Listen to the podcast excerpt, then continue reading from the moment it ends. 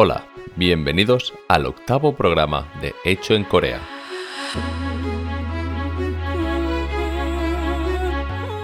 Un podcast en el que hablamos de temas relacionados con Corea y en especial desde el punto de vista de los negocios y la tecnología. Yo soy Ruger Rollo, empezamos.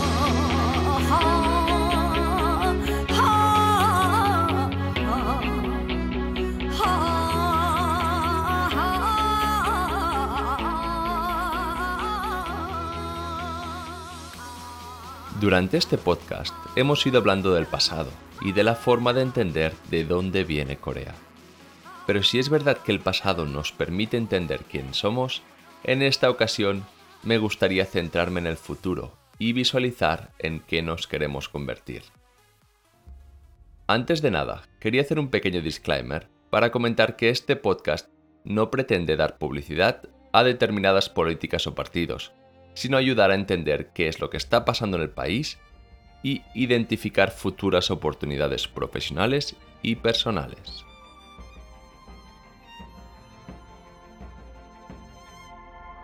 El 14 de julio, hace menos de un mes, el presidente surcoreano Moon Jae-in salía de su oficina presidencial a dar a conocer uno de los planes más ambiciosos de los últimos años, el ya conocido Korean New Deal.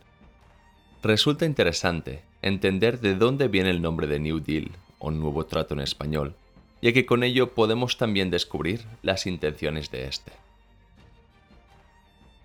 Franklin Roosevelt fue el 32 presidente de Estados Unidos y es conocido por ser el presidente que lideró al país durante la Segunda Guerra Mundial. En 1933, tras ser elegido, se encontró un país deprimido que venía del gran crack de 1929, donde las bolsas de todo el país se habían desplomado y se habían perdido los ahorros de la mayoría de las familias. En ese momento, el presidente Roosevelt anunció el New Deal, una política más intervencionista con el objetivo de sostener a las capas más pobres de la población y redinamizar una economía herida.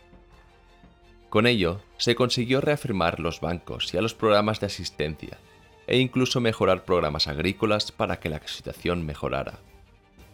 Si es verdad que este programa consiguió ayudar a la población, cayó en segundo plano cuando el país entró de lleno en el conflicto bélico y adoptó todo su sistema de producción privado a una economía de guerra controlada desde el gobierno. Pero volvamos a Corea.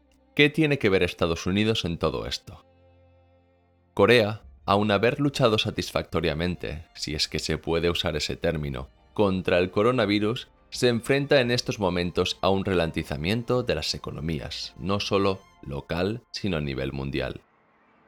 Un país que basa su economía en la exportación tiene el gran riesgo de no encontrarse con compradores.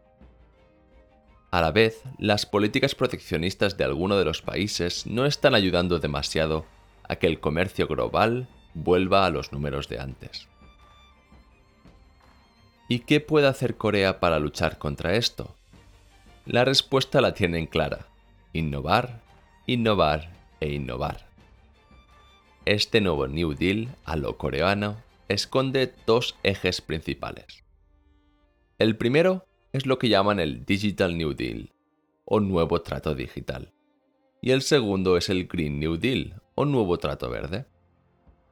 Los dos ponen énfasis en que su crecimiento se base en mayor trabajo para la población coreana y el refuerzo de la red de la seguridad social del país.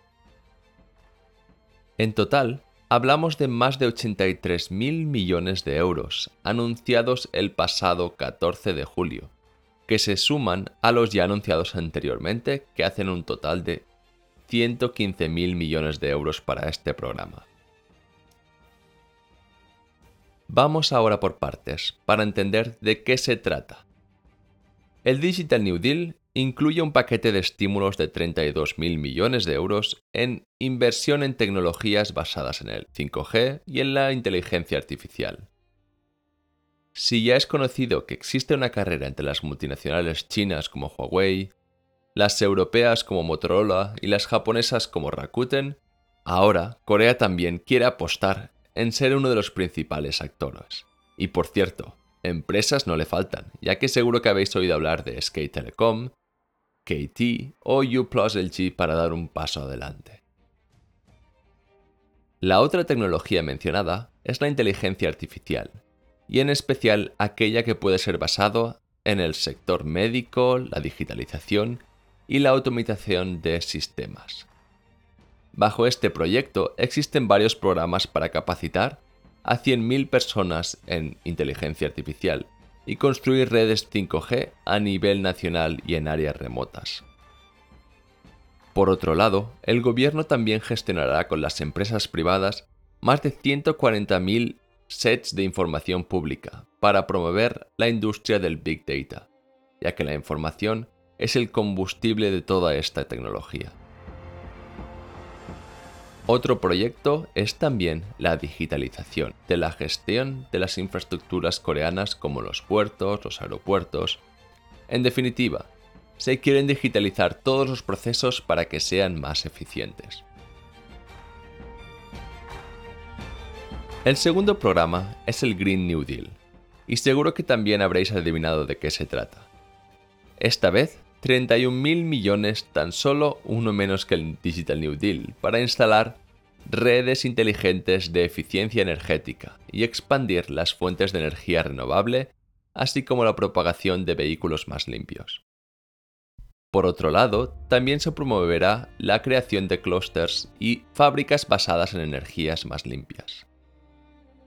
Citando el discurso del presidente, Corea está ganando elogios mundiales por el sistema de prevención epidemiológica apodado como K-Cuarentena, por lo que puede liderar un nuevo orden mundial de solidaridad y cooperación para resolver la crisis climática a través de esta iniciativa.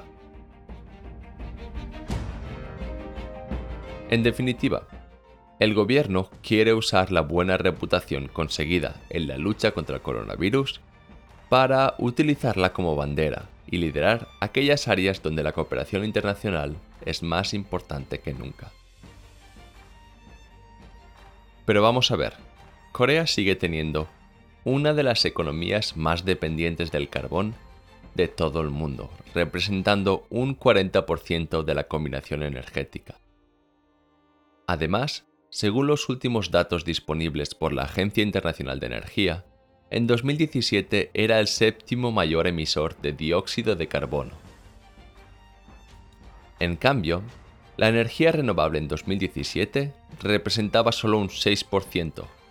Sin embargo, el país quiere reducir su dependencia de combustibles fósiles y tiene el objetivo de llegar a un 20% al final de esta década. Pero ¿por qué ahora? Este año se espera que la economía del país crezca un 0,1%, muy por debajo de las previsiones anteriores al COVID que la situaban en un 2%. Pero no solo eso, Corea también se ve amenazada por sus dos vecinos del este y el oeste. Una China que ya compite tecnológicamente con las grandes empresas coreanas como Samsung y LG, y un Japón que quiere despertar y durante los últimos años ha capitalizado sus empresas y saneado su economía. Por lo que si el presidente quiere seguir con sus políticas socialistas, necesitará una economía fuerte para que las cuentas públicas no se vean afectadas. ¿Y por qué nos cuentas todo esto, Rouget? Promesas y más promesas, nada extraño para un político cuando se acercan las elecciones. Y reconozco que muchas de estas propuestas son un déjà vu repetidas cada cierto tiempo para ganar crédito, en Corea y en cualquier país del mundo. La diferencia, sin embargo, es que Corea por su estructura piramidal y la velocidad que tiene en asimilar los cambios, hace que sea uno de los lugares donde la economía se adapte mejor a las dificultades. En cada crisis, el país ha salido fortalecido y esperemos que esta no sea diferente. Pero esto no será un paseo, sino una carrera de obstáculos. El mundo se polariza entre Estados Unidos y China, al más estilo Guerra Fría, pero ahora con batallas comerciales y aliados políticos. En un mundo globalizado es difícil encontrar bandos, pero aún así, este es un país neutral y geográficamente cerca de la mayor fábrica del mundo, por lo que será interesante ver cómo se desarrollan los acontecimientos.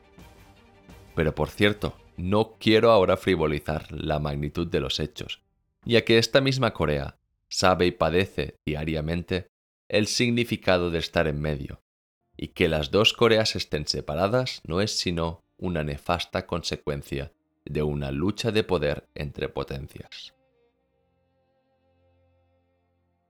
Pero dejemos la política, ya que si entramos no acabaremos hasta mañana. Volvemos a los negocios. ¿Qué significado tiene para los negocios? De primeras, una respuesta fácil, dinero y más dinero. El gobierno invertirá en todas aquellas empresas que estén desarrollando todas estas tecnologías clave y a la vez las empresas coreanas se verán forzadas en mejorar su tecnología con talento y propiedad intelectual venida de todas partes del mundo. Así que como conclusión, si estás o quieres estar a la vanguardia de este sector, es el momento de no perder el ojo a la economía coreana, porque el país aprieta el acelerador y tiene un buen motor para salir corriendo. Aún así, el país tiene sus límites y no olvidemos que con una población de menos de la mitad de la de Japón y 30 veces menos que la de China, parte de menos recursos humanos para poder competir, por lo que ahora, más que nunca, es el momento de la colaboración. Por último, me gustaría remarcar que ya existen varios programas en innovación e investigación financiados por Europa, como son los programas Eureka y Eurostars, que se gestionan a nivel estatal o a través de las diferentes agencias de cada comunidad autónoma de España. Si queréis más información, os recomiendo seguir a Jordi Espluga en LinkedIn o en Twitter, delegado de CEDETI en Corea del Sur, que suele colgar las diferentes convocatorias a nivel estatal en España. Además, podéis contactar con Axio si sois de Cataluña, que es la agencia para la competitividad de la empresa. Estoy seguro que os darán toda la información necesaria para que podáis empezar. Pero si tenéis cualquier duda, aquí estamos para lo que me necesitéis. Me despido ya. Y si os ha gustado este podcast, no dudéis en poner reseñas en iTunes, iBox y en las demás plataformas. Y dejadme los comentarios que creáis oportunos en nuestra web, hechoencorea.es. También podéis contactarme a mi email, ruge.hechoencorea.es y sugerirme aquellos temas y preguntas que queráis saber. Muchas gracias por estar aquí. Un abrazo y como se dice en Corea, Yonyanhalte Hanhago, Musoulte Yongamhago, Sungrihalte Kyongsokhara. Sé fuerte cuando eres débil, valiente cuando estás asustado y humilde cuando sales victorioso. Hasta pronto. Dejaré también en la página web todos los enlaces y las fuentes del programa. Un abrazo